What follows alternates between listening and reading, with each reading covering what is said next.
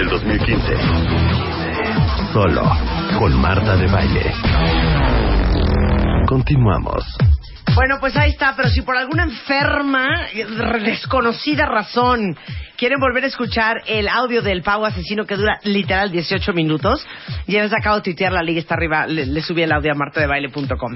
En fin, 11.05 de la mañana, ahora sí nos vamos a poner a trabajar, porque ya se nos juntó el que hacer. Alessia Divari, sexóloga, ¿cómo estás, querida? ¿Cómo arrancaste el año? Muy bien, muy bien, llenísima de pacientes. ¿Qué? sí, está cañón. Yo no sé, a la gente le dio por poner de propósito mejorar su vida sexual.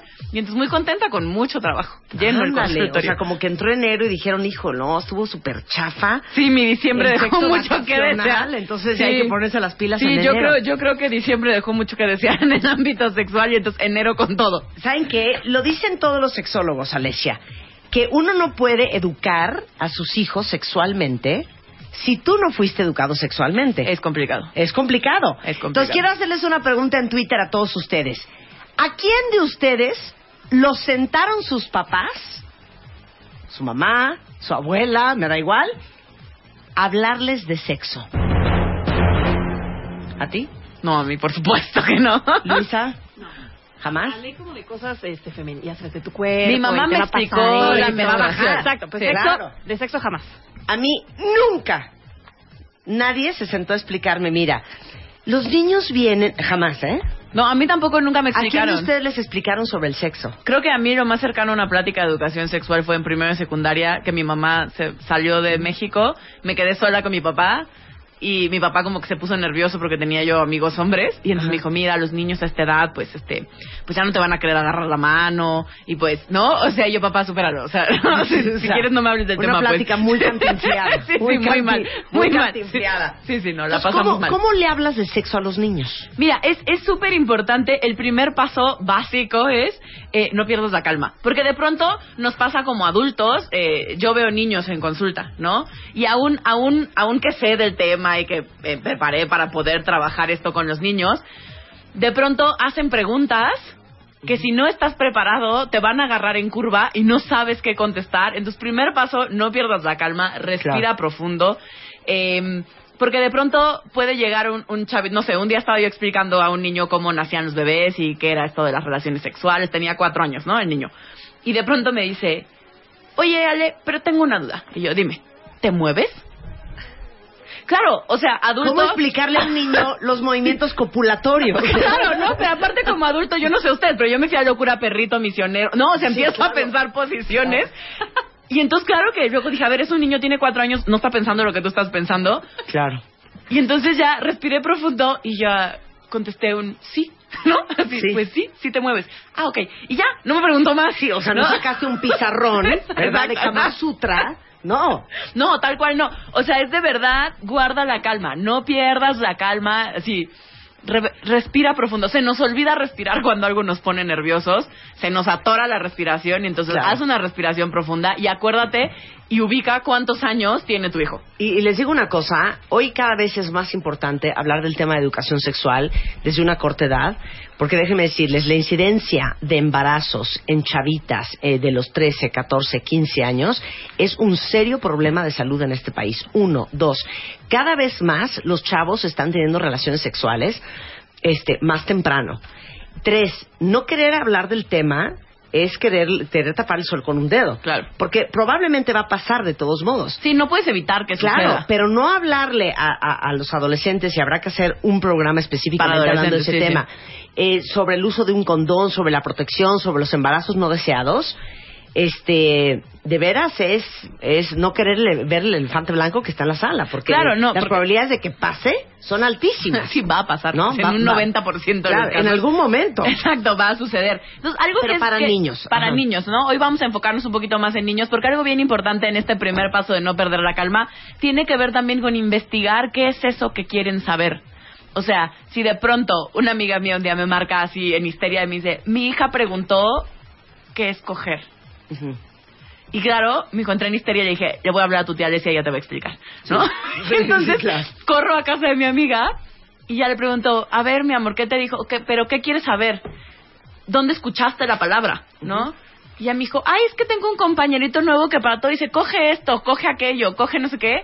Claro, y tú ibas a empezar de un hombre y una mujer. Claro, es cuando no. Claro. Entonces la vida Sí, empieza claro. cuando. ¿Me explico? El primer paso. Hay un comercial muy chistoso que es de aceite de oliva.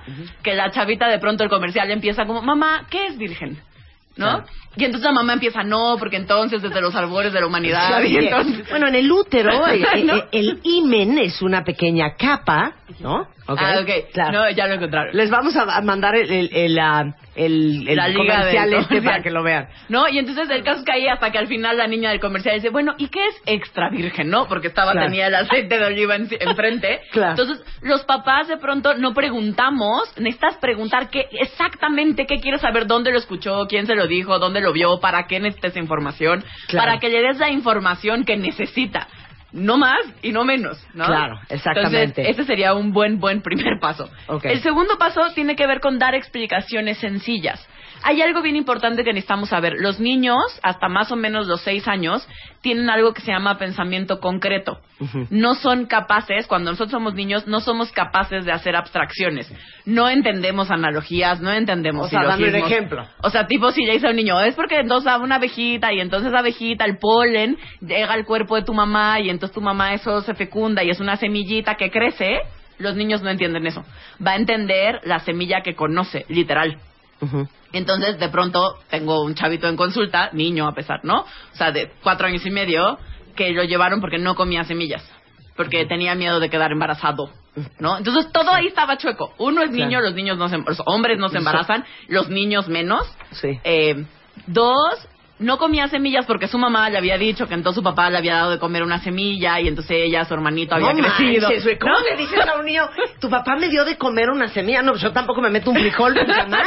Exacto, porque los niños lo entienden así, niños y niñas entendemos son algo- literales. exacto, muy literal. Entonces tienes que ubicar que el em, lenguaje que vas a usar con los niños, le vas a llamar a las cosas por su nombre. Hay algo... Que les digo una cosa, desde ahí ya está todo mal. Claro, O sea, ¿por qué no llamar al pene pene? claro, sí, sí, Porque, así se llama. ¿qué eh, pilín, pirulí, pajarito. Chilito. este, no, o sea, que se, no dices, te duele, en vez de decir, no, te duele el estómago, no le dices, ¿te duele tu bolsita? ¿Te duele tu, tu, tu capullo? Pues no, le dices, te duele el estómago. Entonces, ¿por qué no decir pene y vagina? Claro, de hecho, eh, la educación de la sexualidad empieza desde ahí, desde aprender a nombrar a los genitales por su nombre, ¿no? O sea, es muy común que eh, yo de pronto voy a kinder a dar a dar como estas explicaciones a los niños eh, y entonces los chavitos to- hacemos la prueba y entonces dices ojos, ¿no? Están aprendiendo a nombrar el cuerpo. Vas de ombligo, las maestras saltan de ombligo a piernas. Sí, no, ¿cómo? Y entonces ¿Cómo? todos los niños y niñas en automático lo que hacen es voltear a ver como a la entrepierna como "Oye, algo te saltaste. Sí, claro. ¿no? Aquí está faltando algo. Entonces es importante que niños digas, ok, los niños, ahí después del ombligo sigue algo que se llama pene y las niñas sigue algo que se llama vulva, porque el nombre correcto es vulva, no vagina. Sí. ¿No? La vagina no se ve. O sea, solo se ve el introito. Entonces, en realidad, lo que tenemos que se ve de afuera es la vulva. Eh, desde ahí empezamos mal. No nombramos a las cosas por su nombre. Entonces, si le vas a explicar a tu hijo o a tu hija eh, cómo nace un bebé, qué es una relación sexual, con- así, con nombre completo. Claro, y les digo una cosa, es que es, que es bien penoso, porque ahorita que les pregunté a cuántos de ustedes los sentaron a hablar de sexo, o sea, a casi nadie los sentaron sus papás. Muchas Sí, no. veces cuentavientes sentaban a sus papás a hablar de ellos a sus papás de sexo. Entonces, nuestra primera contacto con el sexo pues tiene que ver con pornografía, con revistas eróticas. Con los chistes de Pepito, No, con los chistes de Pepito. primaria. Yo me enteré por un chiste de Pepito, que el chiste era no sé qué, no sé cuánto, de enchúfame. Y todos se carcajearon y yo decía enchufar. Entonces yo, ¿pero cómo enchufar? Sí, que le metió el, el pipí a la mujer, no sé qué. Ese día, y tenía yo como 10 años, fue la primera vez que yo ubiqué que existía el sexo. Pero de veras que por eso estamos tan enfermos y tenemos el sexo tan distorsionado y vidas sexuales tan poco placenteras, plenas y gozosas, porque porque lo aprendimos cuando lo aprendimos mal. Lo aprendimos chueco y lo Y aprendimos desviado, claro. y lo aprendimos como poco natural, poco cercano. Claro. eh, todo es como tabú, todo es secreto. Yo me Hijo, acuerdo. perdón, con todo respeto y mi más sentido pésame a todos los hombres que me están escuchando que su primer encuentro con el sexo fue porque su papá o su tío los llevó, Los con, llevo una con una prostituta. prostituta. Sí, eso es muy común en México. ¿No? Sí. Y sigue siendo una práctica común, ¿no? Entonces, eh, es importante, de, de pronto, por ejemplo, yo me acuerdo cuando yo tenía como nueve años, llegué a mi casa y le pregunté a mis papás, a la comida, así todos sentados, y yo, ¿qué es masturbación? Y claro, me mandaron regañada a mi casa, a mi cuarto sin comer, ¿no? Por andar diciendo Corte A, la señorita estudió sexología. Corte A uno tiene traumas y hay que investigar de qué va. Eh, entonces, un tercer paso tiene que ver, esto es muy, muy importante, enseñarle a nuestros hijos la diferencia entre público y privado. La sexualidad es algo privado, es algo que necesitamos aprender eh, a cuidar. Entonces, así como le enseñas a tu hijo a ir al baño, a hacer pipí, popó, así le vas a enseñar, y yo sé que aquí es donde todos los papás y mamás se le quieren colgar de la lámpara, pero ahí es cuando enseñas a tus hijos a masturbarse. Es la cosa, pues ¿qué hago? No, es que Es la verdad. Es la verdad. Así como le enseñas a lavarse los dientes, a bañarse, a ir al baño y todo eso es privado. Claro. Le enseñas que antes de ir al baño, en el ideal se lava las manitas, va al baño y se vuelve a lavar las manitas. Igual, si tienes ganas de tocarte, te lavas vale. las manos Claro. y luego vas a tu cuarto y te tocas y luego te vuelves a lavar las manos y sales. Claro.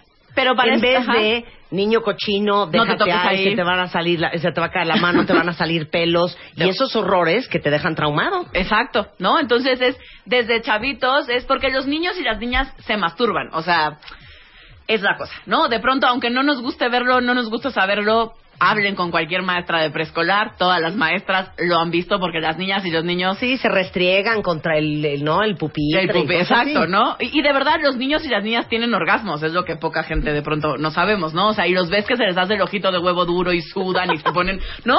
¿Qué, qué idiota eres? Pues es que, que no, no los han visto, así se ponen. Son, son muy chistosos, pues, ¿no? Es, muy chistoso verlo en un niñito así de tres años. Eh, y entonces, es importante que le expliques que eso es una práctica privada. Claro. Que necesita hacerlo. Pero para eso... Que no es mala. Que no es mala, solo es privada. Lo malo es enfrente de tu abuela. Exacto. Porque es privado. Porque es privado. es entonces, entre tú Exacto, ¿no? Entre tú y tu cama. Claro. Pero es importante para ese paso respetar la privacidad de nuestros hijos. Porque, por ejemplo, en mi casa había política de puertas abiertas. Yo tenía prohi- pero prohibido cerrar la puerta de mi cuarto. Sí. Porque ¿Quién ¿qué vas a hacer? ¿No? cochina, O sea, pero ¿por qué tendrías la pero por qué le pones seguro a tu puerta? ¿No? No. Entonces, si le vas a enseñar la diferencia entre público y privado, necesitas respetar lo privado. No. ¿No? O sea, si antes de entrar al cuarto de tu hijo o de tu hija, toca la puerta. Totalmente. No que las mamás, de pronto, sobre todo las mamás, entran como si, ¿no? Claro, como claro. si fuera propio. Oye, y das clases, ahorita vamos al punto 4 y 5, pero tú das clases a papás. Sí, ¿Sí les puedes dar? sí, sí, yo Ah, doy, bueno, los- doy ahorita les doy talleres, los sí, datos sí. De, de Alexia. Este, bueno, entonces, eh, cuatro. Cuatro, fomenta la confianza hacia ti. O sea, este es un paso muy importante porque este porque de pronto los papás no nos no nos crean el lazo de confianza, ¿no? Con los hijos, o sea, sentimos que no podemos hablar de lo que sea con nuestros papás eh, y es importante que como papá o como mamá fomentes este vínculo de confianza, que le digas a tu hijo lo que necesites saber, aquí estoy. Puede que no tenga la respuesta, pero juntos la investigamos.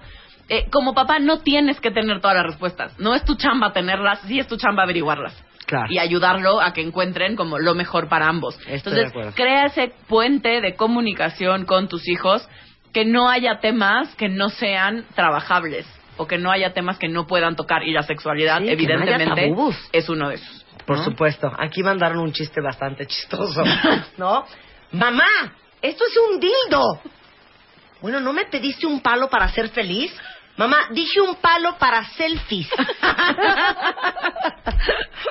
bueno, y el punto número 5. Y el punto número cinco es aprovecha las oportunidades. De pronto hay niños más curiosos que otros. Más o menos entre los cuatro y los cinco años es la etapa de los porqués, ¿no?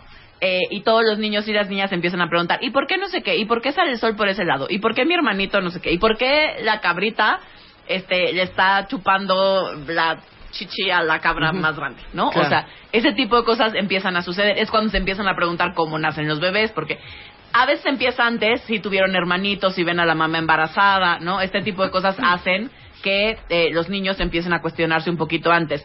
Si tu hijo no es muy curioso, no es de los que pregunta y ya tiene cuatro, cinco, seis años, eh, es importante que entonces tú fomentes el Claro, momento. Aquí dice un papá que está con el Jesús en la boca porque sus hijas tienen 8 y 10. Ajá. Entonces dice, ¿cómo? O sea, ¿ya, ya les hablo de masturbación o, o cómo? Sí, claro, bueno, no, a los ocho y diez seguro ya pasaron por esa etapa. Pero ¿cómo sacas el tema de cero?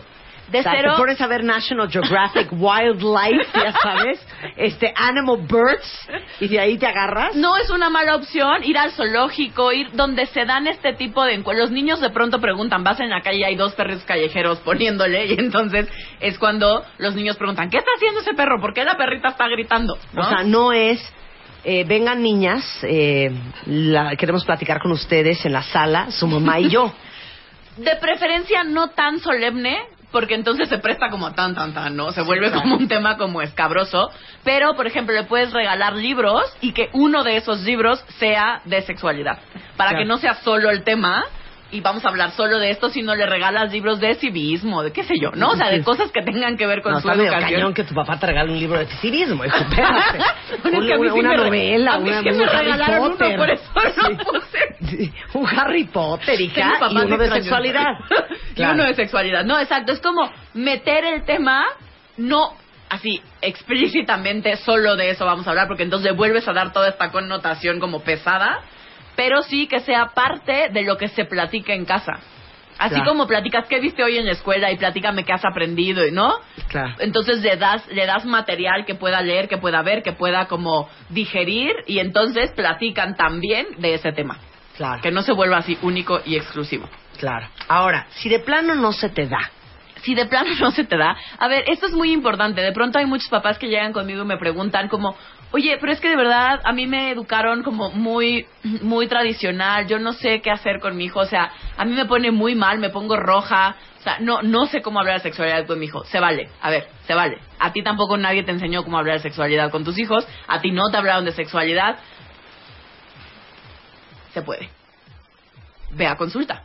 Tú Claro. ve a trabajar lo propio claro. porque es importante que tú aprendas a manejar el tema para que después lo puedas trabajar con tus hijos.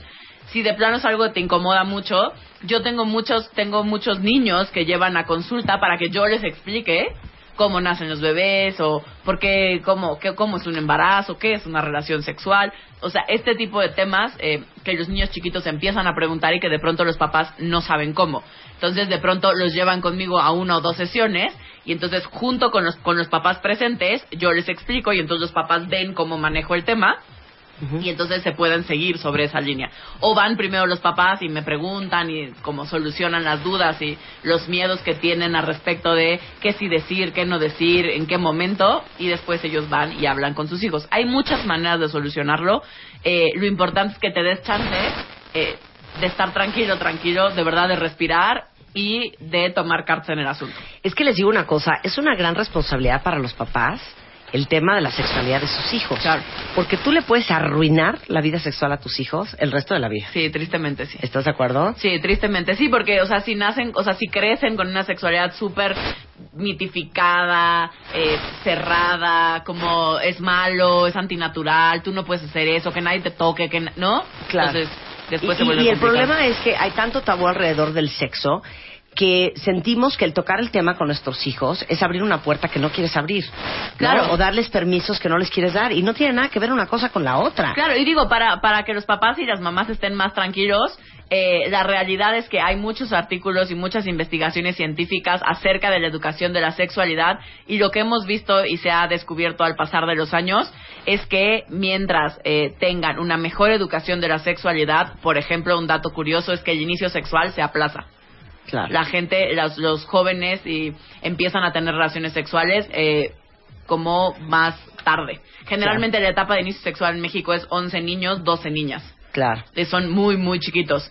Eh, cuando hay una buena educación de la sexualidad, esto se aplaza a los 15 y 16 más o menos. Claro, yo me acuerdo que en el colegio de mis hijas, en- no, no me acuerdo en qué año es, pero les dan un bebé.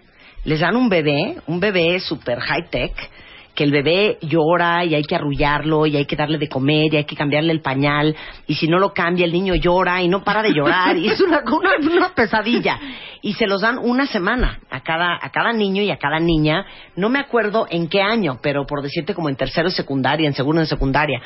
Y entonces tienen que andar con ese bebé para que una la semana entera para que vean lo que es salir embarazada de esa edad. Yo me acuerdo que mis hijas, eh, cada una en su año, o sea, eran de, se despertaban con unas ojeras y yo, mamá, mamá, es que no dormí, mamá, o sea, lloró toda la noche y le cambié el No pañal y no paraba de llorar. Y entonces de, y yo de abuela, ya sabes, de, bueno, pues es que te tienes que hacer responsable, el niño es tuyo, puedes dormir con él tú, no, duerme tú.